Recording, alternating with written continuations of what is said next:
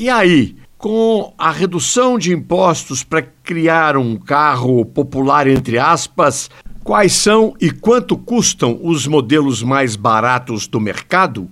O campeão nesse ranking, ao contrário de preços, é o Renault Kwid Zen, que teve 10 mil reais de redução, vendido hoje a 58.990 reais.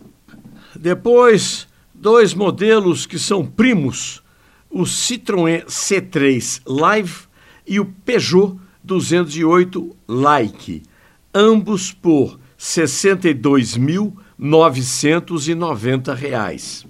E depois o Volkswagen Polo Track, que caiu de 82 para 75 mil reais, e o Hyundai HB20 Sense, pelos mesmos 75 mil.